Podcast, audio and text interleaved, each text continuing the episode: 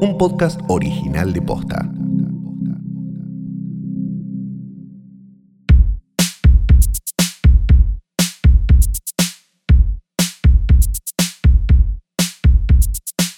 Buenos días, buenas tardes, buenas noches o lo que sea que coincida con el momento en que le diste play a esto, que no es una cosa más que un nuevo episodio del mejor, más grande y mejor. Ya dije mejor dos veces. ¿Por qué? Porque es el mejor podcast del mundo, de los podcasts de cine y de años. Hoy tras noche, mi nombre es Santiago Calori y tengo faringitis. Tenés faringitis. Ah, yo antes tenía laringitis. Pero no tenemos. O no sé cuál es, la que te duele, la que te duele la garganta y el oído. ¿Cómo se llama? Creo que esa es faringitis. Dejen acá abajo eh, si les gusta más la faringitis o la laringitis. Si estudiaron medicina, dejen acá, por favor, déjame en los comentarios mejor. si te sirvió la receta. Y si no estudiaste medicina, mejor. Y contanos qué opinas de la vacuna si no estudiaste medicina. Eh, pero hablando en serio, eh, nada, podrido estoy. Podrido el aire acondicionado, de, todo, de todo estoy podrido. Así que no, es, es, la peor semana del mundo. Basta. Basta. Basta. Basta esta semana. Sí. Tengo, bueno, hoy vamos a hacer un homenaje para un señor que murió un rato después de que eh, grabáramos el de la semana pasada. Y un señor que... Sí, en realidad hoy lo que vamos a hacer es una cosa que teníamos en carpeta durante mucho tiempo y nunca hicimos, que era un concepto viejo como, como, como, como la... Como la como, la injusticia, que se llamaba Ayer tras Noche, que nunca lo terminamos haciendo. Y este es un poco ese ese, ese programa que lo hacemos esta vez forzados porque eh, murió Peter Bogdanovich, que es un director que nos gusta mucho y es un señor que además hizo un montón de cosas por el cine. Sí. Al margen de haber hecho alguna, algunas películas muy buenas y después, bueno, eso lo vamos a hablar después. Este, es, una persona que hizo mucho por el cine escribiendo, eh, hizo mucho por el cine salvando determinadas películas, hizo mucho por el cine en general. Literalmente dándole su sillón para que duerma Orson Welles, por ejemplo. Por ejemplo, claro, exacto. Entonces, eh, eso hace que eh, sea una persona que tenemos en nuestro más alto, nuestra más alta estima y quizás una buena oportunidad para hacer ese ayer tras noche que no hicimos nunca. Exacto. Sí, sí, porque además tiene todos los aditivos. Eh, Bogdanovich tiene buenas películas, tiene pésimas películas, tiene true crime tiene como esto de ser una especie de mm, guardián del cine y a la vez eh, el ego. Está todo, está todo lo que nos gusta, pero eso... Sí, no, y además, y, además una cosa, y también es una persona que generalmente no se nombra tanto como se debería nombrar, que es otra cosa que nos gusta desde acá de sí. noche, digamos, esa idea de cuando se muera Coppola van a salir todos, oh no, Coppola, y, ninguno se va a acordar de, de, Junior, era Jack, este, no, Junior era la de, la de Schwarzenegger. Este, pero pero sí va a pasar con, digo, con Bogdanovich como que digamos la cinefilia estuvo triste, digamos, pero no era tampoco que leías en todos lados y la verdad que es un tipo que sin sobre todo sin la película de la que vamos a hablar hoy, hay un montón de cosas que no hubieran pasado. Entonces deberíamos, este, por eso también este episodio, por eso también esta película de la que vamos a hablar y por eso un montón de cosas.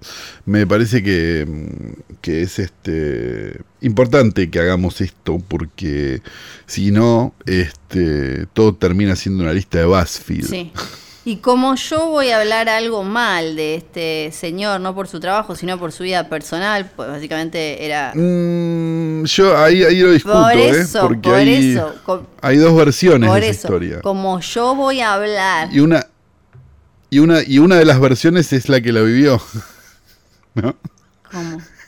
Y la otra es alguien que lo escribió. Entonces es como llamativo este, ponerse de ese lado. Pero bueno, nos pelearemos después. Ah, no, eh, creo que vos estás hablando de otra cosa, ¿eh? Yo hablo de alguien que en primera persona contó cosas. Ah, no, no, no sé eso. No, no, no, yo hablo de... Yo voy a hablar de él eh, como persona, pero igual vamos a tener testimonios de alguien que lo Ah, vos vas a hablar, ya sé de qué vas a hablar. No, está bien de qué vas a hablar, está bien y es razonable. sí, sí, sí, sí. Me, parece... No, no, no, pensé que ibas a hablar de... Paulín no. Bueno, no, ¿qué? De Paulín no. No, de Paulín no, ah. no esa pelea. Pero, era, era, eh, pero era, era intrusos, digo, pero también Creo que se estaban divirtiendo los dos en esa pelea. Con, con Paulín Cael que se pelea. Bueno, eso después. Eh, pero eso ya lo hablamos en el capítulo de Mank. Sí. Ah, es verdad, lo hablamos ahí, lo hablamos ahí, cierto, cierto. No, no, no, tiene sentido volver a Bueno, el punto. Sí, a eso, porque, porque igual les vamos a dar coyuntura. Porque yo sé que ustedes necesitan. Sí, porque ahora nos gusta mucho seguir la carrera de Gal Gadot que estaba con esto de... Galga. Sí, Galga. Que, estaba con el oxígeno la semana pasada. y, eh, claro, estaba con el tema de Cleopatra, la tengo que hacer yo. Ahora, así como quien no quiere la cosa, 67 años después de, del estreno de la original, va a ser una remake de To Catch a Thief. Porque ella dijo... ¿Por qué? Ella dijo, yo, yo me mando, dijo. él. Le fue, eh, van a hacer ahora esa que hicieron con La Roca y Ryan Reynolds van a hacer como 28. Para, para, para, una cosa, porque nosotros ya vivimos las remakes de Hitchcock y ya vimos que salen mal. O sea, ¿qué sentido tiene hacer una, una remake de Para atrapar al ladrón? No entiendo. Bueno, eh, no, yo tampoco. Tampoco sé por qué quiere hacer Cleopatra y dice que no, esta es la película que. ¿Quién va a ser Cary Grant?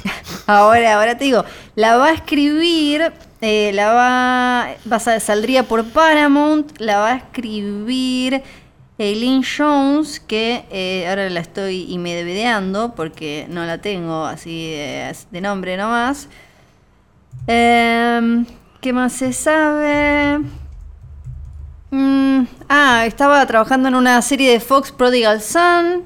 Eh, después, eh, ahora está por escribir otra cosa para Margot Robbie. Como no, hay, no hay ni una justificación ni nada. Eh, porque hay cosas que hay que dejarlas ahí. Sí, sí, sí, sí. Para mí. No. O sea, son como cosas que decís. Ya está, está ahí. Sí, sí. No jodas. Eh, bueno, eh, vamos a seguir atentos a lo que pase con eh, esta, esta chica, con Galga y estas cuestiones. Después, Una película que hasta es en colores, o me equivoco. No, es en colores para atrapar al ladrón. Sí, claro. Eh, sí. Sí. Sí.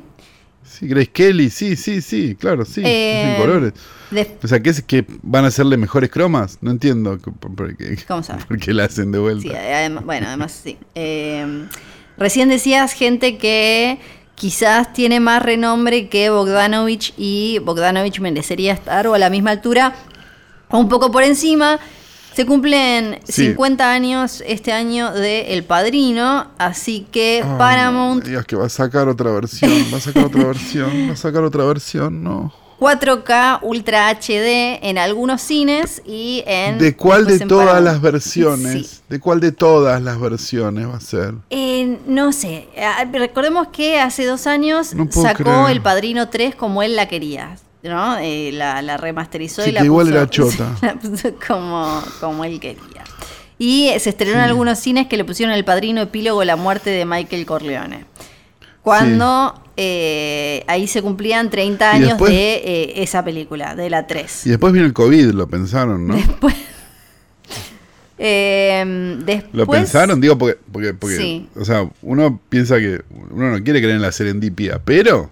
Sí. Ahora se viene la serie, también en Paramount, de cómo se eh, hizo El Padrino. ¿Pero es una ficción o es un documental? No, es ficcionado. Ajá. Sí.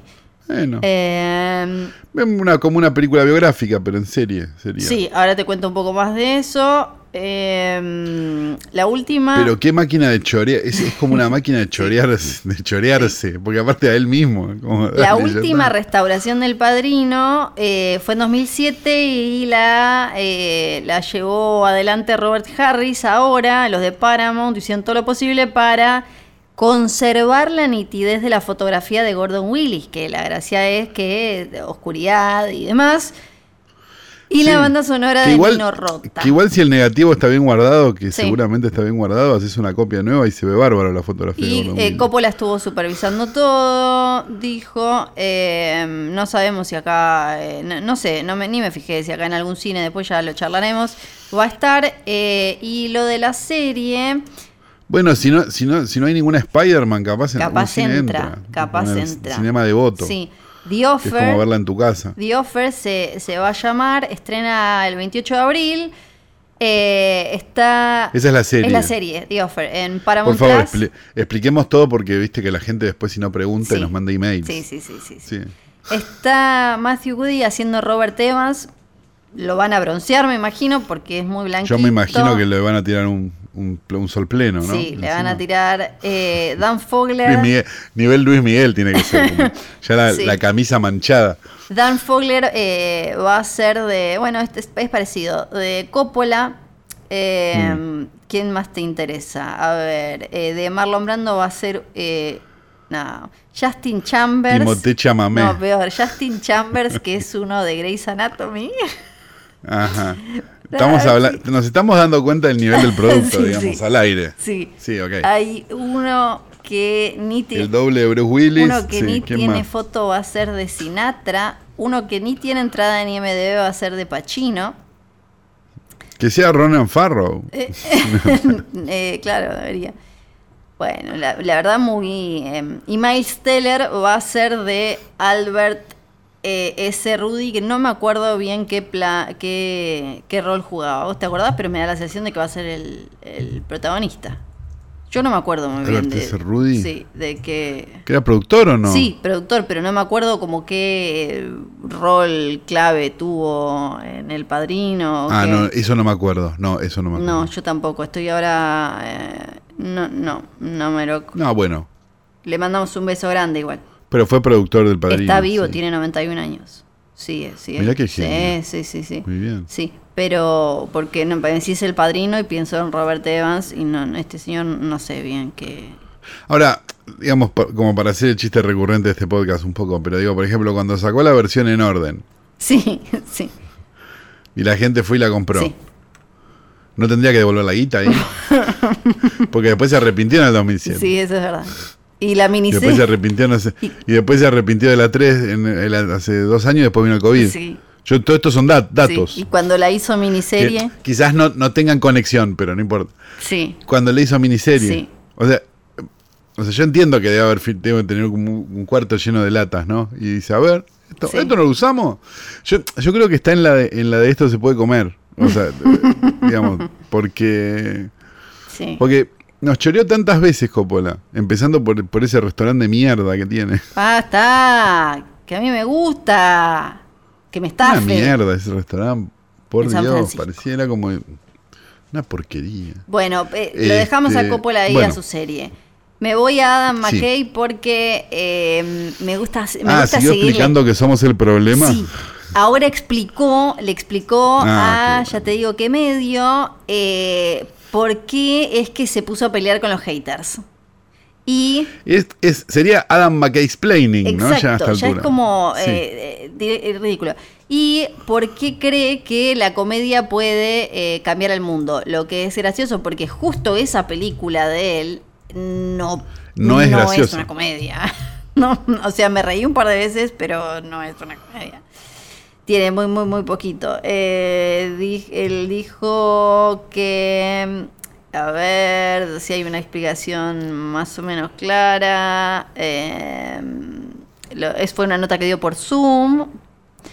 Eh, o sea, la comedia puede salvar el mundo si dejamos de ser ceremoniosos y de poner actores con cara de preocupado frente a cosas. Sí.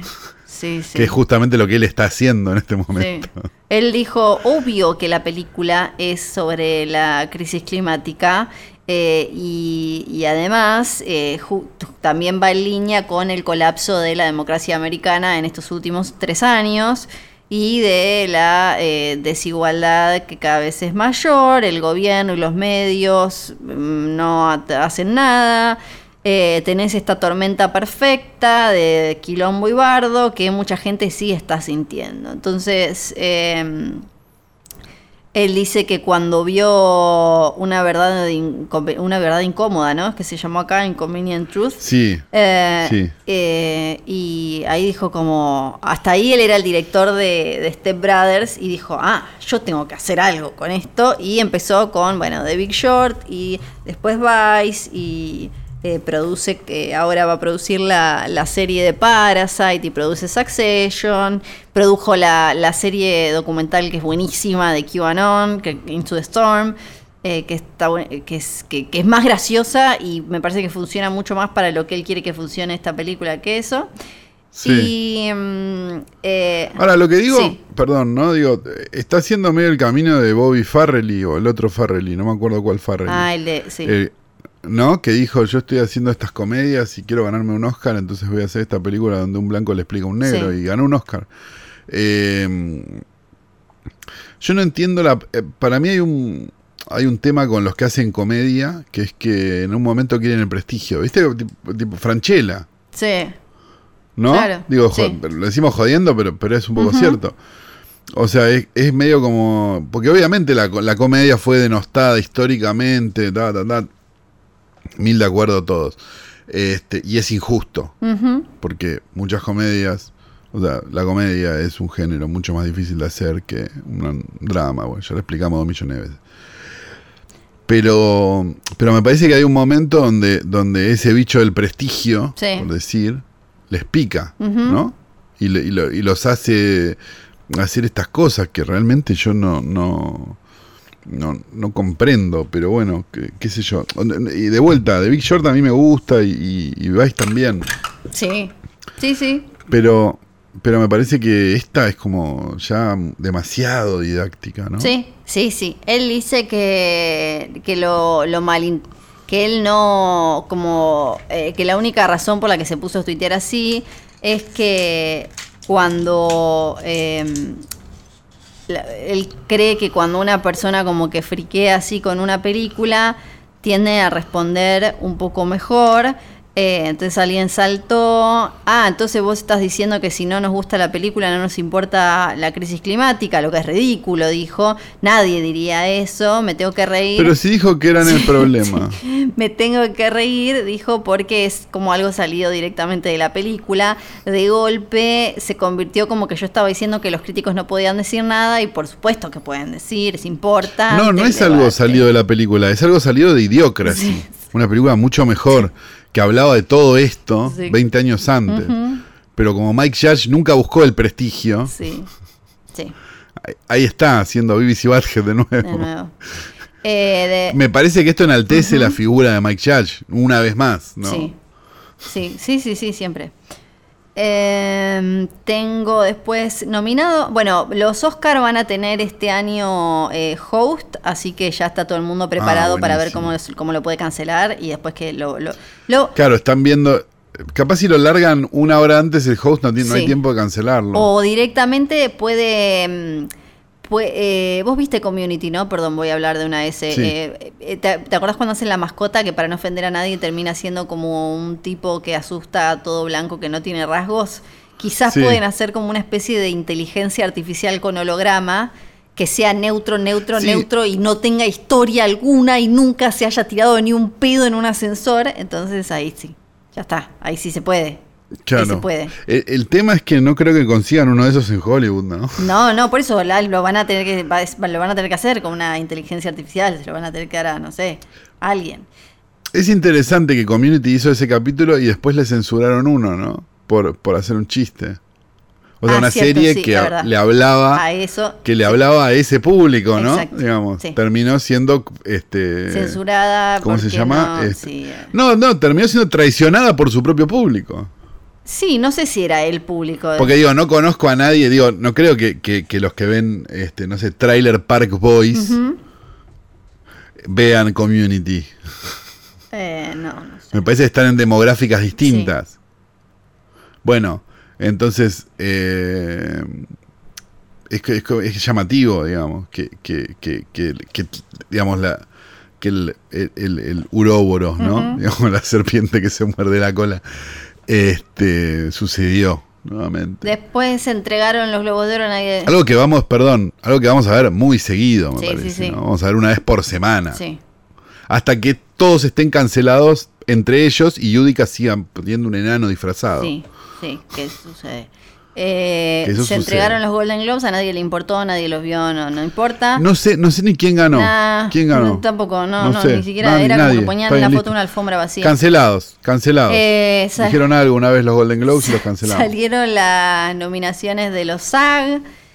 Eh, y son Que los están queriendo vender como no, la antesala al Oscar. No, la antesala al Oscar eran los Golden Globes. Sí, sí, pero en realidad. No los quieran vender los SAG ahora. Eh, los SAG, tipo, todo bien. Pero en realidad, y creo que esto. Son los ACE. Creo que esto se lo escuché a Axel Kuchevaski. No, los ACE son los semi. Creo que esto se lo escuché a Axel Kuchevaski, que en realidad los Golden Globes son más como para ver la fiesta y eso, y los SAG son parte de esos que hay que ver para eh, para saber para dónde va el, termómetro. Los SAG son los eh, Screen Actors Guild, Screen Actor Guild. Award, o sea, los actores. Actores entregando premios, imagínate. Exacto, que hay, que hay que prestarle más atención a, lo, a esto, a lo de los directores y eso, porque son los que eh, después votan en los Oscars.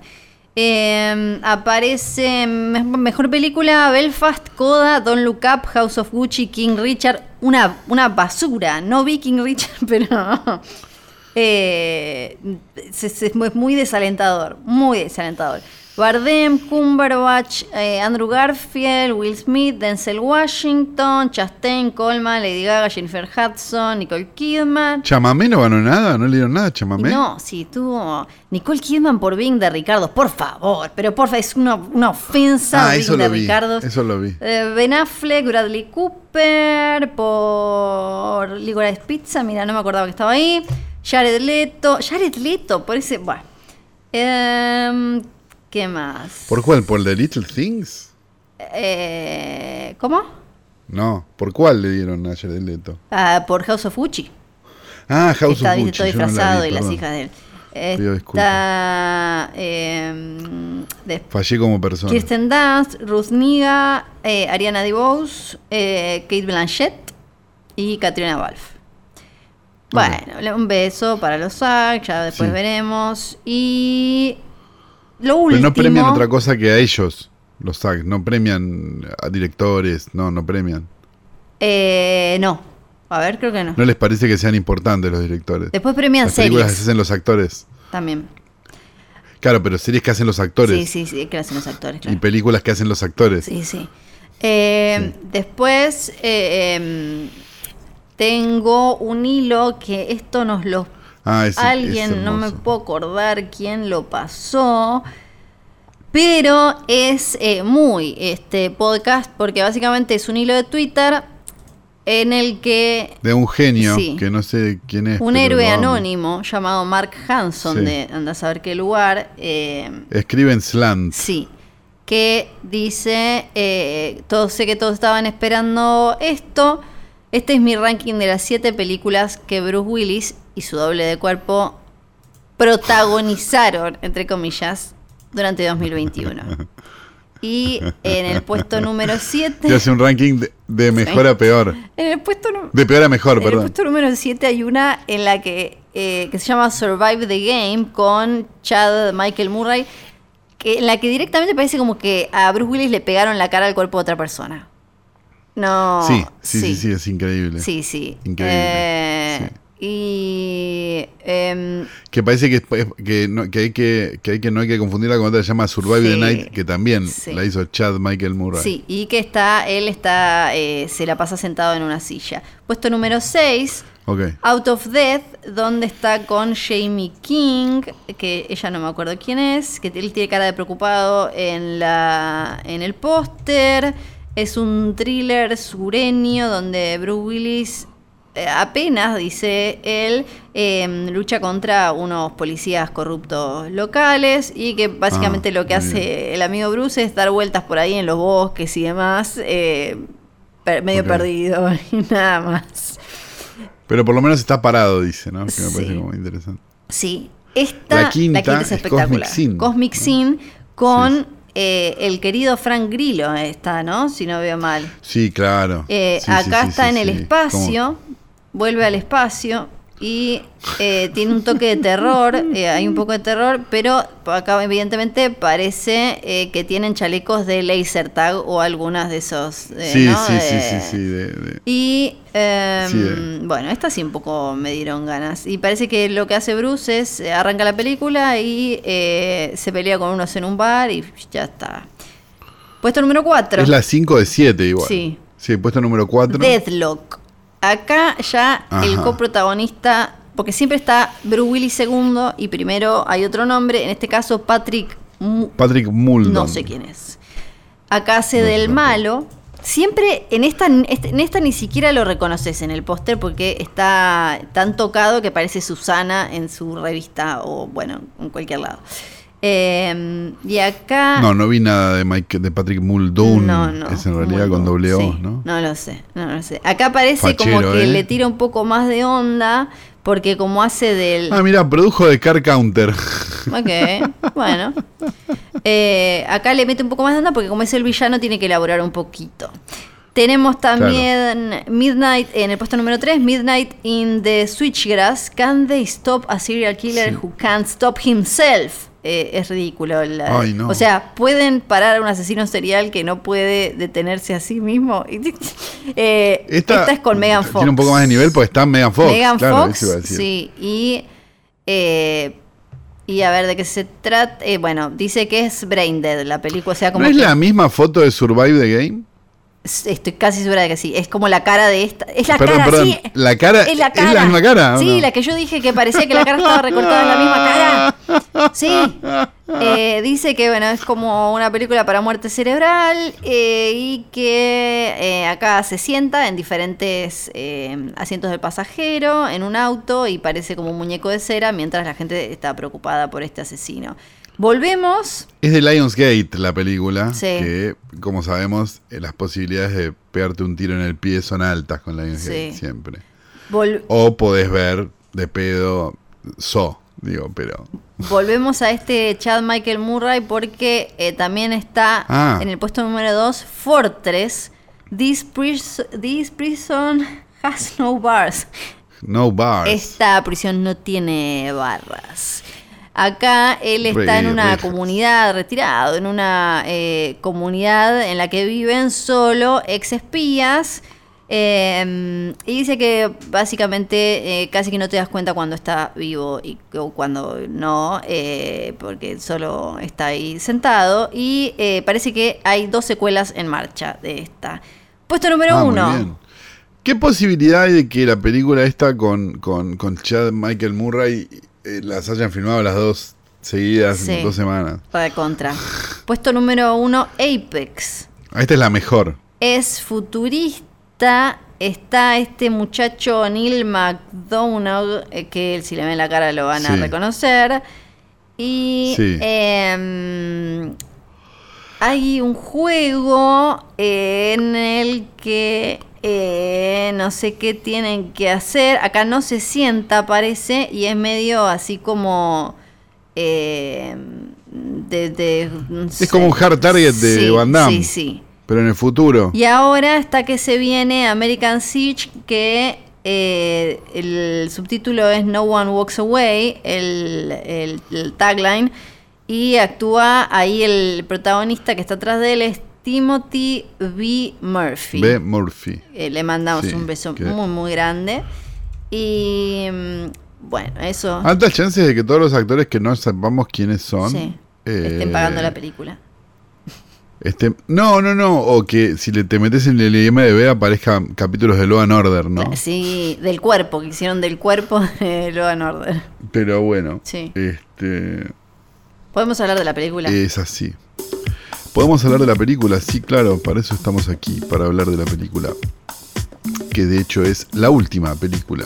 Ese es el título de la película de Peter Bogdanovich. No es la última película de Peter Bogdanovich, sino que el título es la última película de Peter Bogdanovich. The Last Picture Show. Eh, show, exactamente del año 1971. Y es su segunda película, si contamos que en realidad en el medio hizo un par de documentales y qué sé yo, digamos este, su segunda película después de eh, Targets. ¿no? O Míralos Morir. básicamente una de mis películas favoritas, lo sabrán, se imaginarán. Este, y esta es, digamos, entendamos me parece lo primero de dónde venía Bogdanovich. Bogdanovich empezó como crítico de cine, empezó como una persona que sabía, o sea, un crítico que sabía de verdad de películas, digamos, y que escribía sobre historia del cine y una serie de cosas, digamos, y consigue que Corman en el año 68 le pague una película baratita, qué sé yo, que resultó ser Targets, ¿no? Este, una este una una película que, digamos, obviamente tenía una idea de era una idea de Poliplat, de quien hablaremos después seguramente. Yo voy a hablar todo el tiempo de Poliplat. No, no, no, más vale, digo, porque hay que hablar. Y eh, tenía también eh, un guion de Sam Fuller, digamos, dando vueltas, digamos, una ayuda, una cosa. Digo, él tenía, tenía muy buenos amigos. En lo que básicamente era una película para los autocines prácticamente, ¿no? Que resultó ser una obra maestra de, del cine, quizás no tan vista y quizás no tan reconocida. Este, de ahí él salta directamente a hacer esta película, que es The Last Picture Show, basada en una novela de un, de un tejano, digamos, con quien escribe el guion. Una novela que le acerca eh, Polly Platt, su esposa. Ahora vamos a hablar más. Exacto. Vamos a hablar de Ella le dice como, che, fíjate este esto. Él eh, al, al ah. principio como que dice como, uy, sí, que eh, está buenísimo porque debe tener que ver con la historia del cine por el título. Después medio que dice, no, no, debe ser una mierda porque no tiene nada que ver. Eh, y al final la terminan haciendo. Exacto, y lo que cuenta la película básicamente es nada y todo a la vez, digamos, ¿no? Porque, porque lo que vos ves es, es una película bastante coral, digamos, con una serie de personajes a los que les pasan cosas a lo largo de un periodo de tiempo, que creo que es un año o un poco menos, este, en un pueblito en Texas, digamos, en un pueblito... Un pueblo casi muerto. Que está muriendo, claro, que está terminando de morir, digamos. Esa es un poco la idea de la, película. Vas viendo cómo ese pueblo va lentamente desapareciendo por una serie de, cosas que van pasando. Eh, eh, hay que, perdón, hay que pensar que em, eh, unos años antes, unas décadas antes, em, en, en, esa zona eh, sucedió lo que se llama el Dust Bowl, que es que eh, se, se, hizo pija el, el, suelo, hicieron pija el suelo por diferentes cuestiones entre climáticas y eh, de abuso de... ¿Cómo se llama? del campo, del suelo. Entonces se generaron como unas tormentas de arena qué sé yo, y un montón de suelo de una parte de Estados Unidos quedó arruinado y en la película eh, se ve mucho eso como de, ¿no? Todo el tiempo que, que vuela la arena y eso, ah, si bien arrancó como a principios de 1900 no sé cuánto, siguió durante décadas y después lo que... Mm, eh, sí, lo que va a pasar con el Chaco, como que jodiendo con las hojas. Eh, claro, 1930 creo que, que pasa. y eso se mezcla también con que en, en Texas eh, en, eh, explota la, la, cuestión en un momento del petróleo. Del petróleo, claro. Eh, y ahí, bueno, se llena de, prostitución y cosas. Y si tenías petróleo te iba re bien, si no tenías no te iba mal. Incluso en un momento hay una línea como, ah, si le hubieran dado tal cosa. Entonces había lugares que después dejaron de tener sentido porque ya no podían hacer nada también a mí me parece que... Eh, lo que te, lo que te deslumbró en Nomadland, ¿no? A vos, no a vos, digo, le digo al oyente, lo que te deslumbró en Nomadland estaba en esta película de 1971. Hay que, la película está ambientada en, en, 1951, creo, como 20 años de cuando se filmó, y son, si te pones a pensar, son como unos 15 años después de la muerte de Bonnie and Clyde. Para mí eso te lo, es como que ayuda a, entender, ¿no? Un poco... Eh, ese pueblo moribundo y, meterte en esa Estados Unidos. Y que además, porque vos la ves y no son los años 50 de. Eh, no sé, cuando arranca Mad Men o de, eh, de Manhattan. Son años 50 que vos lo ves y parecen los años 30. Sí, claro. Digo, y, hay algo, me parece, como muy interesante en la, en la, forma en la que decide contar la película. Es una película en blanco y negro, que eso también es una rareza para esa época. Eh, había, obviamente, películas en blanco y negro, digo, pero es raro que una película del 71 sea blanco y negro ya. Este, entonces hay como una decisión de que eso sea así, digamos. Hay, una decisión de contar la las cosas de una manera, digo, hay, una hay un montón de cosas en los planos y en, y, en, y, en, las formas de dirigir a los actores y en un montón de cosas que, que que la vuelven algo bastante único. Eh, me parece que, lo más interesante que tiene es que vos no podés contarla en una sinopsis la película. Digamos, no es una película que se pueda contar fuera de decir, bueno, un grupo de gente en un pueblo que se está muriendo, digamos, pero no, pero no hay, no hay una, no, no hay, no hay, porque, me parece que lo que transmite la película es más una sensación todo el tiempo. Y como que el protagonista es, el, es, el pueblo, o sea, lo, que le pasa, le pasa al pueblo. O sea, una vez que se muere Coso, el Sam, el león, o no me acuerdo el nombre. Eh, sí, Sam lo, lo, O sea, todo lo que le pasa, le pasa al pueblo. Nosotros medio que lo vivimos más eh, a través de, de Sony, pero es como... Eh, lo, lo, que le pasa es como, como, como, comunidad, como al pueblo, como la, alienación. La... Por eso es que tampoco importa mucho al final, por ejemplo, qué pasa con ella, ¿no? A ver de qué queda. No, exacto. Porque, no, no, porque, lo, porque lo que importa es el aquí y el ahora.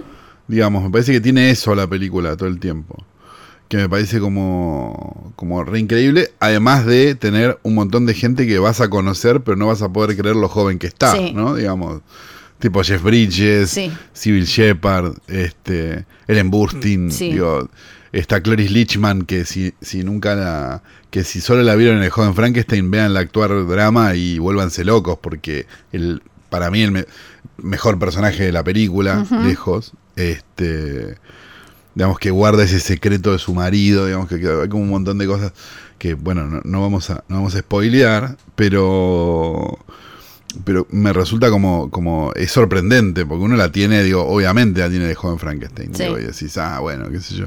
Y de repente, como en este registro y en esta situación, es muy increíble. Me parece que también que es una película que le debe, a, la que muchas otras películas le deben. Eso también es, es, importante decirlo. Eh, digo, yo no creo que hubiera existido o sea, sí hubiera existido, pero, pero hay algo de, de, basal en, en, en, The Last Picture Show para que películas tan dispares eh, como las que voy a nombrar, como American Graffiti. Sí. Bueno. O La Ley de la Calle de Coppola. Sí. Existan. Sí, te, iba a decir eso, como eh, es también, si bien es la adaptación de una novela, es como una generación, esa generación del New Hollywood y bla. Eh, Exacto. Como por un lado tratando de, entender o de pensar eh, la, la generación anterior o de dónde vinieron o sus viejos, algunos como Lucas con American Graffiti, con una nostalgia que, romantiza todo, ¿no? Como muy... Eh, con una cierta, no añoranza, pero cariño, y, idealizando un poco de alguna manera.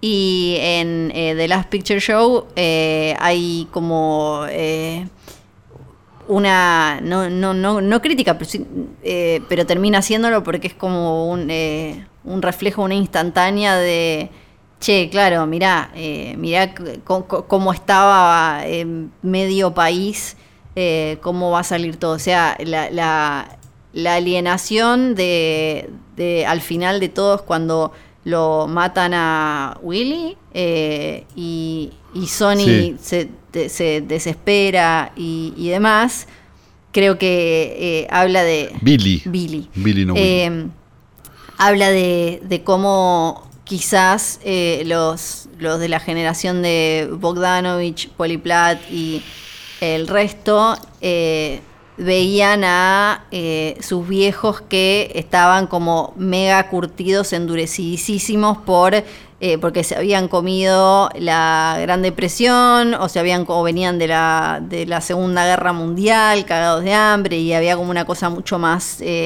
áspera, ¿no? Y bastante desoladora. Es como una película eh, bastante Sí, no, no, no, no los estamos invitando a un picnic, si nunca no, no, no, pero, pero, estaría bueno que la vean porque, porque es importante para que existan otras cosas. Me parece que, que eso es un poco el... La, la, razón de por qué elegimos esta y no capaz Paper Moon, digo, o, u otra película de Bogdanovich, digo, cualquiera de esas de esa época de Bogdanovich es este muy recomendable, WhatsApp Doc, digo, este no, claro, sí. Sí, ahora vamos a hablar. Pero, hay una cosa que quería. Ahora vamos a hablar de eso. No, pero digo, pero hay una, hay una cosa que, que, que, habla, que medio ticiamos al principio y que es importante y que, y que, de alguna manera eh, habla un poco de, de, de, de, la carrera de Bogdanovich, digamos, y de una amistad que, que era irreductible, que era, vos dijiste, le prestó el sillón a Orson Welles para que duerma, que es cierto. Bogdanovich escribió el libro de conversaciones con Orson Welles, que es un libro que si nunca leíste y te interesa el cine deberías leerlo. Este, además de otros libros que si te interesa el cine deberías leer, digamos. Bogdanovich, cualquier libro de Bogdanovich está bueno, o sea, agarralo y léelo. Eh, pero al margen de eso, me parece que hay, hay, algo, hay algo casi de espejo en la carrera de Wells y la carrera de Bogdanovich. Digamos, hay, hay como una idea. Si nosotros sacamos targets, ponele, porque ponele, bueno, qué sé yo, que se podría considerar, a mí me parece una de sus mejores películas, pero bueno, hay gente que quizás no le gusta tanto. Eh, se podría considerar el trabajo en la radio de Orson Welles Target, ¿no? Digo, siendo que es una película de exploitation y qué sé yo. Y a partir de ahí el tipo hace tres películas increíbles, que es medio lo que le pasa a Wells con, con Citizen Kane, Magnificent Ambersent, y bueno, nos olvidamos de Otelo y las Macbeth y qué sé yo, y, vamos directo a Sed de Mal, digamos. Entonces, digamos, el spam de la carrera es medio, o sea, son, son hay unos años de diferencia, si estamos de acuerdo. Pero digo, quiero decir, hubo como un apogeo al principio. Y después fue todo caída, digamos. Al margen de que te guste, no sé, y todos rieron, digo, o películas así que, que decís, bueno, no, no es tan mal, digo, este mayormente eh, lo, que, lo que termina pasando es que los o sea, esa amistad, yo no estoy diciendo que, que, que sea, digo, efectivamente como que se mufó, digamos, a, a, que, que mufó a Bogdanovich, pero digo, pero terminó teniendo una carrera parecida. Y es que él, bueno, él lo imitaba y quería, decía que quería ser exactamente como Orson Welles, así que como eh, tiene sentido. Eh, y, claro. Eh, tiene súper. Es llamativo, digo, que vos que veas que, que, haya salido. Como que, ah, mira, como un apogeo muy al principio de la carrera y después, viste, como, como una carrera que siguió, como la de Wells siguió también, digo. Sí. Más de actor que otra cosa. Este. Pero bueno, incluso la carrera de actor de Bogdanovich, si, si, vamos a ese punto. Está en Sopranos, lo pueden ver en Sopranos, por ejemplo. Claro, digo, eh, entonces hay, como algo, este, muy en it, claro, hay, hay algo como medio eh, mellizo, por decir de alguna manera, en, las dos, hay como una cosa medio, medio medio de doppelganger, no sé, este, que, es interesante para analizar. para terminar con eh, The Last Picture Show y, y, pasar como a Bogdanovich en general, que me apasiona. Em, y además tenemos eh, audios de, persona especial. Eso, eso es al final. Al final, al final, Es bonus track. sí, sí, mm, eso es al final. Eh, este capítulo tiene escena post-título. Post-título, atención, por favor. Eh, Igual se van a dar cuenta, pues si lo están escuchando van a ver que falta un cacho. Sí, van a decir como, Y está terminando, entonces dicen, ¿qué? ¿Lo subieron mal estos boludos? La, la película, eh, además, eh, bueno, recién hablábamos del Padrino, el Padrino salió eh, un año después, pero además la, la, forma en la que se muestra desde los cuerpos desnudos, el sexo, la, la, cámara, es como todo eso en, recordamos por las dudas, en Hollywood no era algo que eh, se, se, hacía y era como era algo que empezaban a hacer estos chabones. Que se empezaba a hacer, claro, eh, con, con, la influencia de, eh, obviamente, las películas francesas, Nouvelle Vague, Calles du Cinema. Sí, en, rigor en, Hollywood se había pasado, digamos, con, con Bob Ancaro delante de análisis de Mazurki, que es de un par de años antes, pero pero, pero en tono de comedia, que también hay como una diferencia grande. Se, le permite más una comedia siempre. Exacto. Eh, bueno, le mandamos un beso entonces ahora a la de, Last Picture Show y vamos a hablar de Bogdanovich porque es espectacular. A vos te gusta la, mugre. Me encanta la mugre y si hay alguien mugroso pero bien es Bogdanovich. O sea, todo esto que voy a decir lo voy a decir con todo el amor del Se mandó un par de macanas, digamos, pero tampoco era para para prenderlo fuego. Espectacular, porque resulta que... Enamoradizo. Sí. Llamémoslo así. Él conoce, em, eh, viviendo en Nueva York, conoce a una chica que estaba trabajando de eh, em, algo en vestuario, una, una cosa así. En, eh, como directora de arte se podría llamar ahora. Claro, en ese momento ella estaba en eso, haciendo, trabajando en teatro en obras que estaban en el verano y bla se conocen, se aman porque los dos amaban el cine, se casan, eh, ella, ella lo veía, ella quería trabajar en cine obviamente, pero lo, veía él como un genio total, espectacular, realmente vas a ser el próximo Orson Welles, bla, bla, bla, y, y lo Acá lo que se, bueno, no por nada, eh, eh, Karina Longworth en You Must Remember This, el podcast, que si escuchan en inglés eh, los recomiendo, le puso a, la saga sobre ella algo así como la mujer invisible, porque todo el tiempo lo, que uno... Igual estaban en esa época, o sea, tenías la esposa de... Mm, eh, la esposa de Coppola, eh, la esposa de, sí, Eleanor Coppola, Lucas. Que gracias a ella tenemos el, documental sobre Apocalipsis Now, que si me apretás un poco me gusta más que Apocalipsis Now. La esposa de Lucas, o sea, que en general eran como... O, eh, la esposa de Nick. estaban estaban metidas de manera oficial eh, como editoras eh, o, alguna cosa, pero en realidad eh, hacían mucho más, estaban ahí, eran como un poco de todo, productoras, todo. Y ese era el caso de, de Polly Platt que dejaba como todo por el marido. Ella. al fin la nombraste, viejo. Ya, ya nombré como tres veces a Polly Platt. Y. Mm, la ayudó a escribir, lo ayudó a escribir targets, a darle como la forma para que para que esté como más a tono con eh, la, generación de esa época, lo ayudó también incluso eh, a, a, enganchar con Corman, para a convencerlo a Corman, porque eh, Polly Platt era como muy, cuando era joven era como muy dada y muy, ¿no? Era como entradora, digamos. Y en, un momento se mudan de Nueva York a Los Ángeles.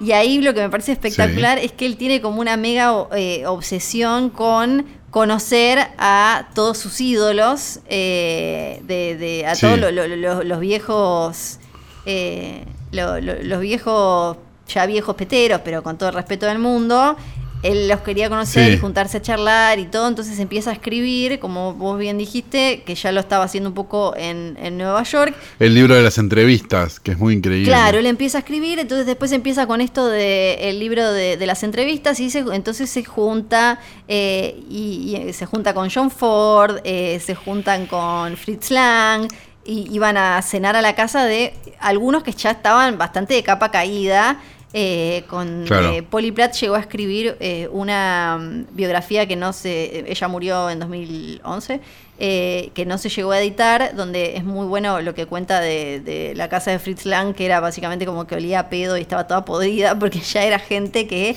así como Orson Welles terminó durmiendo en su sillón, no estaba, no estaba allá arriba. Después también cuenta unas cosas de John Ford que, claro, se juntaron se estaban comiendo porque terminaron haciéndose amigos, porque claro, además estaba Bogdanovich diciéndole, sos el rey del mundo, sos un genio, sos un capo, sos un no sé qué, y todos viejos estaban chochos. Y, eh, y eh, John Ford, claro, le tiraba una como estos hippies de mierda, ojalá se mueran todos. Y ella decía que era como que este señor, pero igual eh, tenían muy buena onda. Ella es la que, y esto es espectacular y no le quita, no, no, no yo no creo que le quite mérito al talento de Bogdanovich, sí a eh, eh, su, su, moral como persona, porque él siempre como que eh, luchó contra esto y le dolió, porque gente que trabajó con los dos siempre dijo que él sin ella no fue lo mismo y que ella siempre estaba metida, estaba metida en todo. Eh, y bueno, esos buenos años de Bogdanovich son coincidentes con la época donde él estaba con Poliplat. Eh, también. y mm, entonces ella, la, una vez que cuando sale Targets, no no le va bien, pero a los críticos les gusta, entonces empieza como ya eh, a, tener como un nombre y a que, a que se le dé ¿no? Eh, alguna cuestión. Y eh, ella quería y le, había gustado esta novela de Last Picture Show, entonces le dice, tenés que hacer esta. Ahí empieza, ella encuentra a la protagonista Civil Shepard, que va a ser clave porque ella era, eh, eh, como se la ve, muy, muy linda, muy hegemónica, hegemónica, Probablemente una, una de las mujeres más hermosas de la historia del cine, Civil Shepard. Muy hermosa. Objetivamente. Y era muy pequeña eh, eh, Poli Platt, en, lo que tuvo durante todo su laburo con Bogdanovich es que no, no tenía, eh, no, no, le daban, no estaba en el crédito todas estas cuestiones, ¿no? Como eh, sindicales, de, no estaba anotada como las cosas que hacía. Ella como marido de él hacía muchas más cosas como, ¿cómo se llaman los que buscan las locaciones? Se me fue el nombre, Calo. Eh, sí, scouter, eh, un scouter, un exacto, eh, y después lo siguió haciendo durante toda su carrera. Se lo llama locaciones en general, porque no sé por qué. el de locaciones. era la de locaciones, era, bueno, la, la de arte, vestuario, hacía producción, muchísimas cosas y no ese laburo no quedaba reflejado y hacía era también eh, la que descubrió a, no solo con, con Bogdanovich, sino después a eh, varias estrellas como a, bueno, Tatu Monil la, eligió a ella también y demás. Y ella le elige a Civil y Civil que empieza... No va que... No va que Civil y Peter empiezan a garchotear en el rodaje de Last Picture Show y todos lo En realidad dicen que Civil y Jeff Bridges garchaban en el rodaje. Sí, es porque ella. Eh, sí, ella también. Porque Civil. Era un cogedero. estaban en ese pueblo. Sí.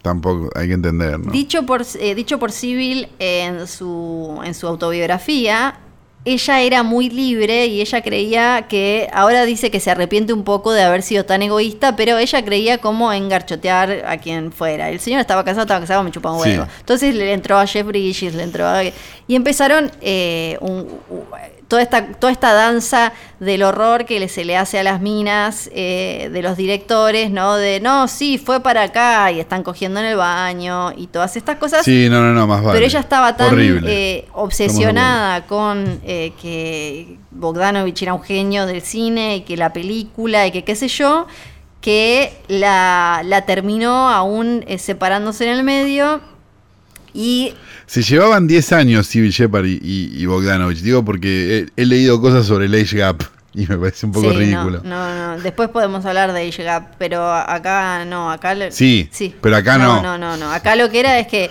claro, eh, para un... Eh, como que el, clásico estereotipo de para el chabón un poco más grande, que ya tenía dos hijas con, eh, con y la mujer como medio recién parturienta, qué sé yo. Como la película de Maggie Gyllenhaal, me estás contando. Aparece, aparece Civil y bueno, dice como Danovich dijo. De todo lo que pasa en los Oscars, que después eh, a la película de... Puso la carita de Franchella, el, el, puso el sticker ese de Franchella que hace como... Sí, ese, ese. Que hace como ahí, güey. Sí, eh, pasaron un montón de cosas espectaculares que si les interesa después googleen más en el rodaje de la película. Y después cuando llegan los Oscar también es como eh, un papelón horrendo porque... Eh, Perdón, una cosa que no dijimos es que en esta película está Randy Quaid. Es verdad. Que, para mí es apasionante. Siempre, sí. Porque sí, bueno, claro, el, el primo de vacaciones de Chevy Chase, para los que no lo sepan, para los que no sepan que es vacaciones de Chevy Chase, vayan y veanla. Este, y, no lo nombramos y realmente me, me, dio mucha tristeza no haberlo nombrado. Perdón, volvamos a lo que estábamos hablando, pero, pero donde esté Randy Quaid estoy yo. Sí, sí. Em, llegan los Oscar, The Last Picture Show tiene varias nominaciones, eh, mejor director, mejor guion adaptado y en alguna cosa más. Y e, él va con eh, va con Civil y era como todo, eran la pareja, tapas de revista, que esto y el otro. La película ganó mejor, mejor actriz y actor de reparto. Sí. Para Ben Johnson, que, que es este Sam y, y Clarice Lichman, que era de la que hablábamos antes. Y estoy casi segura de que, eh, no me acuerdo si fue en esta, eh, que sí, que él, este Ben Johnson fue el único que la, la nombró a ella. Creo, creo que es acá. Eh, nadie era como que no como si no hubiera existido y ese es un no existía Poliplat no existía Poliplat eh, ese es como un dolor que le quedó a la mina como zarpado porque ella dejó todo, era la novela, lo que quería hacer, ¿eh? y ahí empieza... Que de hecho siguió trabajando con Bogdanovich después, eh, porque ella hace después eh, Paper Moon. Sí, WhatsApp Dog y Paper Moon. no, WhatsApp Dog y Paper Moon, Bueno, las mejores películas de Bogdanovich. Sí, y es re loco porque es una historia muy a Star is Born, donde termina trabajando, donde termina trabajando eh, ¿cómo se llama? Eh, Poliplat, porque la, de Civil con Bogdanovich. Después de eso, a Bogdanovich se le abren todas las puertas y eh, se pone a hacer WhatsApp Doc, que la tengo ahí eh, con Ryan O'Neill y Barbara Streisand, que ya Barbara era como todo, tenía poder de decisión y bla. Claro. Y eh, Barbara Streisand quería a Polly Platt. Entonces, eh, la. Entonces la, tienen que traer. La tienen que traer. Toda una situación del horror, del averno. Ella diciendo, como bueno, pero que no esté civil. O no me acuerdo si era en esta o en Paper Moon. Eh, Civil igual, entonces Bogdanovich la pone a Civil en otro hotel un poco más lejos y a la noche se le iba a coger, después vuelven a coger un par de veces, ella esperando, deja a las nenas para ir a trabajar, bueno, eh, pasan mil cosas en, el rodaje de WhatsApp. Voy a, voy a, hacer una sola pregunta, ¿acaso es pecado amar? Eh, sí, sí. no, bueno, estoy jodiendo. Y después... No, no me, no me salten encima el cuello, era un chiste. Y después viene, viene Paper Moon, donde eh, ella, Poli Plata, había quedado muy amiga y medio como que tenía una cosa medio flirtera con Ryan O'Neill. Y ella sabía y tenía vínculo porque sus hijas jugaban con Tatum O'Neill, la, hija, y sabía lo abandonada que estaba la piba porque la madre era una alcohólica que la dejaba Poliplat, eh, después se convierte en alcohólica. Y. Mm, entonces, eh, cuando ella vuelve para, para Paper Moon, porque aparte Bogdanovich la llamaba y le preguntaba, o sea, eh, él estaba eh, ya en pareja con Civil, no se casaron, pero estuvieron varios años juntos, pero em, y la llamaba y le preguntaba qué opinaba y todas esas cosas, vuelve para, eh, para hacer Paper Moon y le dice la, la, pibita tiene que ser la hija, tiene que ser eh, Tatu Monil. Y ahí le recuerdo Tatu Monil es como que eh, Poli Plata había sido como una madre para, para ella en el rodaje, que es, que es una película que em, también, ¿no? Está en Kansas en los años 30, un poco como que sigue cierta temática con The Last Picture Show. Y ahí se termina de pudrir. Hay varios que la señalan como la mejor película de Bogdanovich, Paper Moon. Sí, Digamos, a nosotros quizás nos gusta más The Last Picture Show y, Target, pero es una película increíble de todas maneras. Lo mismo con WhatsApp Dog, digo. Sí, sí, sí. Em, bueno, por ejemplo, con WhatsApp Doc, ella eh, hizo que la cambiaran de ciudad, hizo que cambiaran, em, eran al revés. Era la seriota, era Bárbara y el, loco lindo era él, y a ella le pareció como que se estaba muy quemado, entonces lo dio vuelta, un, montón de cosas em, así. Eh, se, termina de pudrir todo con Paper Moon. Y acá es donde empieza como la situación a Star is Born con eh, Civil y Bogdanovich. ¿Por qué? Sí. Eh, que, me parece espectacular. Porque Civil empieza a subir y él se empieza a convertir. Eh, Paper Moon es del 73, le va bien a Paper Moon eh, no, ya no era como ¿no? la locura de en cuanto a no, claro. no, genera exactamente lo mismo que The Last Picture Show o eh, WhatsApp Dog que igual tenía a Barbara Streisand que ya era ya llevaba gente ella sola, pero em, a partir de ahí él hace Daisy Miller, hace como le empieza a ir cada vez peor porque la empieza a poner. Y ella hace taxi driver en el 76. Claro, porque él le empieza a poner a ella algo que hacen siempre todos estos viejos pajeros, eh, que es poner a su novia de turno en roles, castearla en roles que no la, pone a, hacer eh, Daisy Miller no le va, eh, no le va bien. No, pero, pero no vamos a hablar acá de David Mamet. No. Después, eh, At Long Last Love. Y le empieza a ir cada vez peor, pero como bien vos dijiste, ella hace taxi driver y en un momento termina de convertirse él en un lastre para, para ella y ella le dice besito grande, nos vemos y a los dos segundos se casa con otro. Tiene criatura y toda la bola. Y durante todo el tiempo se metieron los cuernos y ella le remetió los cuernos porque ella creía en el amor libre y en qué sé yo. Pero por eso hay como una cosa medio. Bueno, también era poliamorosa, entonces no estaba mal, pero ¿le avisaba o no? No, sé si le avisaba. Porque si no avisás no es poliamor. Claro, no, si no avisás, me pensé que no le avisaba. Eh, y ah, por eso es como eh, loco lo de. Em, como es medio a Star is Born, porque eh, él, él va para abajo, ella va para arriba y eh, en, WhatsApp Doc estaba eh, nuestro amigo, que esto también, ay, podría hablar 8.000 horas de todas estas cosas. Em, no, no, no, sí, para eso estamos, Flor. ya es tardísimo, no importa. En WhatsApp Doc estaba Barbara Streisand que ya estaba saliendo con quién? El peluquero. Con el peluquero. Eh, y lo que dice Poliplat es, eh, yo la veía y la trataba como el culo y pensaba como cómo se deja, que también eso me parece John Peters. Em, sí, sí, sí. Y de quien hemos hablado, busquen el capítulo de John Peters. Porque, hemos hablado es básicamente el productor de Superman, Batman. Eh, y sí, sí, sí. Que estuvo casado con Pamela Anderson. Yo eso no me acordaba. Eh, sí, lo hablamos. Ah, lo hablamos. Ah, yo me había olvidado entonces. Sí, sí, sí, lo hablamos. Em, bueno, el tema es que eh, eh, lo que me pareció también que valía la pena como pensar es como Polly Platt veía como eh, no le gustaba como John Peters la trataba a Bárbara y ella, ella pensaba como, che, esta mina está arriba de todo y deja que este tarado, que ella tuvo que obligar a, que lo pongan como productor y meterlo a la fuerza, eh, se, se, la trate de esa manera y porque ella todo el tiempo tenía con Bogdanovich esta cosa, ¿no? De, que, siempre volvía a caer y en el fondo tenía la esperanza de que Bogdanovich vuelva y bla, bla, bla. Em, y, las hijas, eh, y, después se hizo alcohólica y un montón de otras cuestiones. Eh, y después, eh, solo para terminar con la... Escribió Pretty Baby de Louis Mal también. Pretty Baby, una película ahora imposible de hacer no, imposible, imposible verte, diría.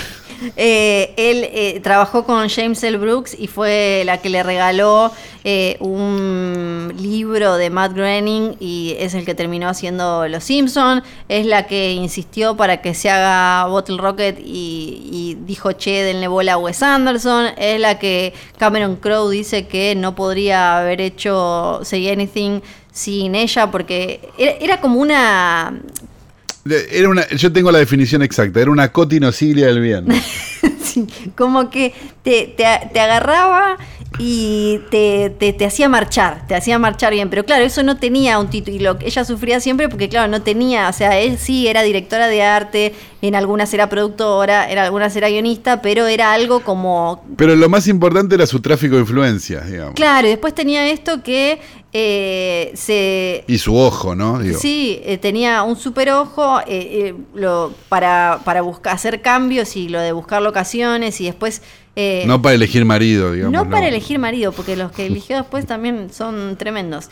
Pero si querés volvemos a, a Bogdanovich porque él no se quedó atrás. ¿qué, otra de, lo que hizo después qué, con qué te quedás? No, lo que, lo que veníamos hablando para mí. Eh, tuvo un momento una película medio amable en el último tiempo, que fue esa. que era medio, como una de Woody Allen que se llamaba Terapia en Hollywood, se llamaba She's Funny That Way, que no estaba mal. Sí. Que es de hace unos pocos años, que 2014. ¿qué será? 2000, por ahí, claro, 2014. Sí, sí, que era. Después no me quedo con nada realmente. Todos rieron, digamos, sí. Eh, me parece que, que, que, que es como el último quizás el último tiro hasta esta que digo que nada, no deja de ser una película amable. Si, si fuera de. ¿Cómo se llama? Si fuera de, de, Woody Allen sería de las del montón, digamos, ¿no? Este. Y si fuera Woody Allen estaría cancelada, ¿no? También. Este, pero, pero me parece que, que, que el, el eh, Bogdanovich después se empieza a actuar un poco, ¿no? Empieza como a meterse en esas cosas, medio de invitado de amigos y de Era medio como, me parece como, se convierte como en un ser querido en Hollywood, de alguna manera, al margen, digamos, de la cagada que le hizo a Poliplata, estamos todos de acuerdo.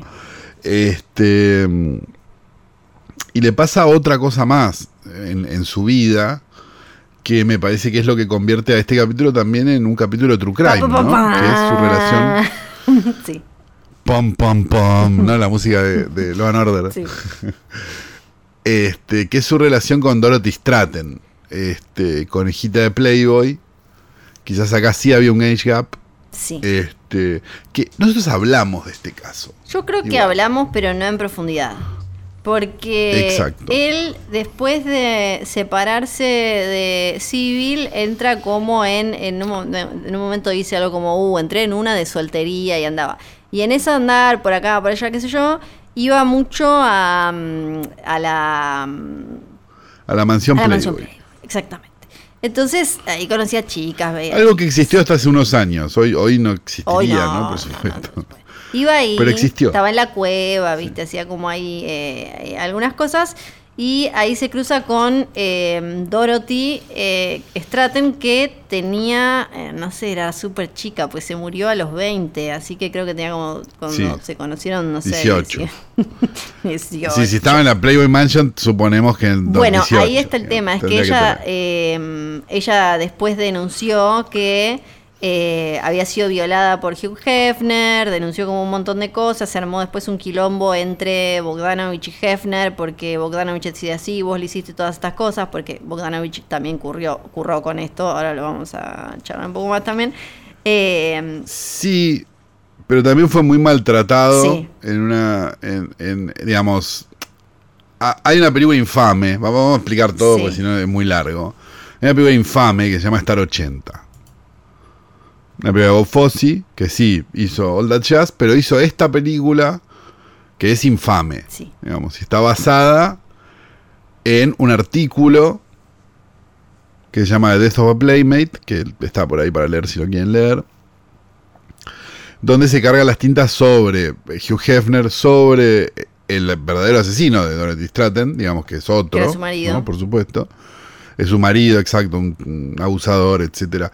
Digo, que era muy común en las conejitas de Playboy, digo, y con las actrices porno también, digo, si tienen ganas de, leer The Other Hollywood del ex McNeil y leer el capítulo de, de, Linda Lovelace y, no, y, no, y no sentirse como el orto, digamos, están, este, no, sé qué les pasa si, no, si no se sienten como el orto.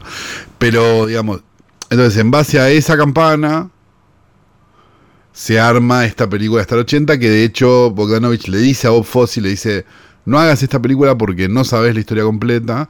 Y Bob Fosse hizo la historia igual, hizo la película y la película deja mal parados a todos. Quizás sí debería dejar parado a Hugh Hefner, estamos de acuerdo.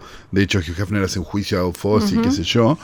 Pero Bogdanovich no, digamos, eh, digamos, siendo culpable menor de la situación, fuera de que salía con alguien muy joven, digamos. Este, también era 1980, 1979. Este, en el, en el 2000 estábamos festejando la novia de 17 años a Cacho Rubio en la tele. Digo, porque pongamos, pongamos las cosas en perspectiva. Sí, sí. Em, y Bogdanovich eh, considera, consideró toda la vida que la película era literalmente, o sea, estoy, citando literal, una mierda. Al punto de que terminó escribiendo un libro explicando todo lo que había pasado, digamos, como alguien que lo había vivido, digamos, versus una periodista que, escribió una nota. Sí, sí.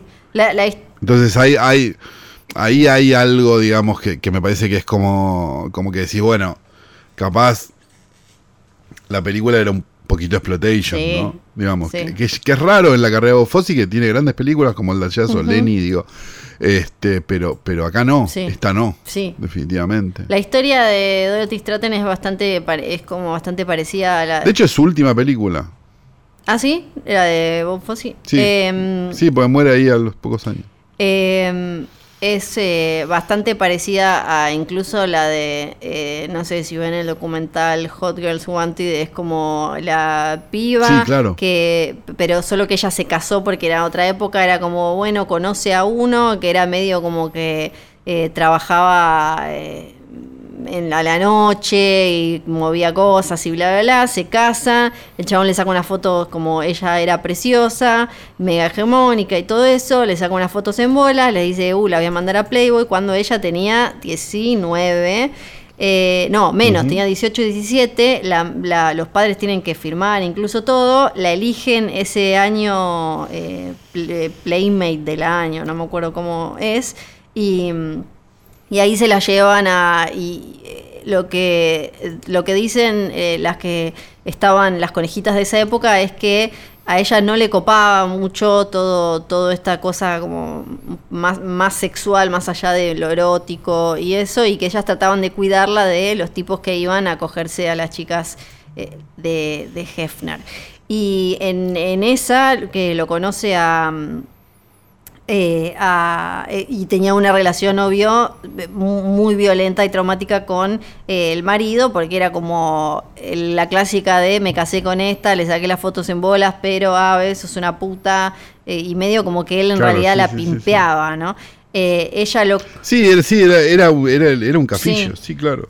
Qué es lo qué es lo que por, por eso por eso digo que que vayan a leer el el libro del ex McNeil, porque, porque hay muchas historias de esas, digamos, y todo el tiempo este, son terribles, digo, mayormente, digo, son historias horrorosas. Sí, sí claro. Eh, ella em, lo conoce a Bogdanovich, que se presenta medio como... Em, como alguien que la podía, se enamoran y como alguien que la podía hacer zafar de todo esto y eh, la, la, pone, la prueba para una película, primero para un rol chiquito, sí, para todos exacto, y después empieza a agrandar el papel y em, la eh, termina, eh, no, tenemos que viajar a, creo que era Italia, a filmar algo así, y ella no vuelve más y se queda como pareja de, de Bogdanovich. En eso, ellos pareja, ella conocía a las hijas, las hijas de Bogdanovich la super querían, todo como que marchaba, sí, había diferencia de edad, pero todo marchaba, las hijas la querían mucho. Eh, hasta que eh, todavía tenía que terminar, hacer toda la cuestión del divorcio, separar algunas cosas. Entonces, eh, el, marido, Paul Snyder, Paul. La, Paul sí, creo que era Paul Snyder. La la llamaba. Sí, Paul Snyder. La, la, llama para, bueno, che, vení, que tenemos que arreglar, que esto, que el otro, bla, bla, bla. Y eh, todavía no había salido, creo, ¿no? Todos rieron, me parece que no se llegó, que se estrenó después. Sí, se estrenó después. Eh, y quedó como toda maldita. Em, ella va a, eh, a la casa, que la casa todavía está, la pueden googlear. Y él tenía otros planes. Eh, Bogdanovich en ese momento estaba en otro lado eh, y eh, lo que hace él es, ella llega, supuestamente iban a arreglar las cosas, la encierra en, en una habitación y es como todo bastante tremendo. Hay fotos, no sé si son reales las fotos, me parece que sí, ¿no? Sí, básicamente Snyder la mata a ella y se mata a él. Sí, sí, pero se, mata de una forma como de él sí, sí, compra compra un eh, arma eh, un arma sí compra un arma sí un arma medio chota en un clasifica en unos clasificados y em, porque dice no bueno me voy a casar me voy a no sé qué eh, la, la encierra en un cuarto eh, ah, le hace un comentario a ella de eh, Claudia Jennings, que era otra playmate que se había hecho actriz, eh, que había muerto en un accidente de auto, como diciéndole a ah, cualquier actriz playmate se puede morir en cualquier momento, una cosa, como que hacía varias cosas así, siempre hablando de esta Jennings. Eh, y ella llega el 14 de agosto para juntarse en, en esta, en, la casa eh, que él estaba, en la que él estaba viviendo y tenían que arreglar. Eh, y una vez que la encierra en el cuarto, le saca la ropa y esto es solo como para mostrar lo, de tremendo que, que, fue todo y por qué también tuvo el impacto que tuvo. Él tenía unos roommates que no estaban en ese momento. Eh, entonces él le dice como vos entrá, qué sé yo. Eh, ella dice como bueno, todo se veía como medio raro. Eh, los que su gente no la encuentra, no la encuentra, pasan las horas, llega la noche, no la encuentran, no pasaba nada, hasta que finalmente, y esto es lo, lo zarpado, él había contratado a un detective privado, Paul Snyder él mismo eh, le alerta, le dice a los, eh, a los roommates del chabón, le dice, che, mira, no salieron más, no sé qué pasó, no hay luces, no hay nada. Eh, y a la noche entran y encuentran los cuerpos. Los dos habían muerto por un disparo de esta arma que había comprado así. Los dos estaban desnudos al principio era como, bueno, viste, en ese momento era como un crimen pasional, un no sé qué. Claro. Pero era todo bastante más turbio que, eso, porque él murió mínimo una o más horas después que ella se suicidó. Él estuvo ahí un rato con, em, con su cuerpo y em, la, la, sodomizó, la, la violó antes y después. Eh, y no me acuerdo qué otras cosas del horror eh, le hizo. Ella estaba. Eh, ¿Estaba llevando a los chicos al jardín? Sí. le, le, voló. es tremendo, le, voló básicamente la, Era como. la cara de ella estaba desparramada por el piso. O sea, le tiró un escopetazo en, la jeta. Sí, sí, sí. Y, y, también lo loco es que él llama. Al otro día la, la policía la llama Poliplat y Poliplat no entendía nada y era porque eh, este chabón había llamado a la casa de Poliplat, se ve que había encontrado en algún lado como que, que, ella tenía, que Dorothy tenía Bogdanovich, pero eh, y pensó que ahí estaba Bogdanovich y, eran, y era la casa de, de Poli y las hijas, donde eh, ella iba a buscarlas y las dejaba y todo, Dorothy. y la llamó eh, la policía no entendía nada y le dicen que era porque eh, eh, se, había muerto. Y es Hugh Hefner el que le avisa a Bogdanovich que flipa, enloquece totalmente, lo tienen que sedar, era como un horror, lo que obviamente dejó a las hijas hechas mierdas también porque tuvieron que estar con el padre y las hijas la querían, entonces la madre les tuvo que explicar qué era lo que pasaba, como todo un horror muy tremendo. Y además que esto salía en todas las revistas, en la tele, entonces tenían que andar apagándole a las nenas y qué sé yo. Y eh, a eh, Bogdanovich le super caen encima, como, como vos decías, eh, porque tampoco se sabe, los temas en ese momento, estos se trataban como, como el ojete en un montón de sentidos. Él no ayudó. Exacto, pero la nota, lo interesante es que la nota ganó un Pulitzer. Sí, sí, sí, sí. Digo. Eso es lo más llamativo. Una nota que podría ser de digo, la, vida y el triste final, ¿no? Digamos, si la Sí, sí, sí.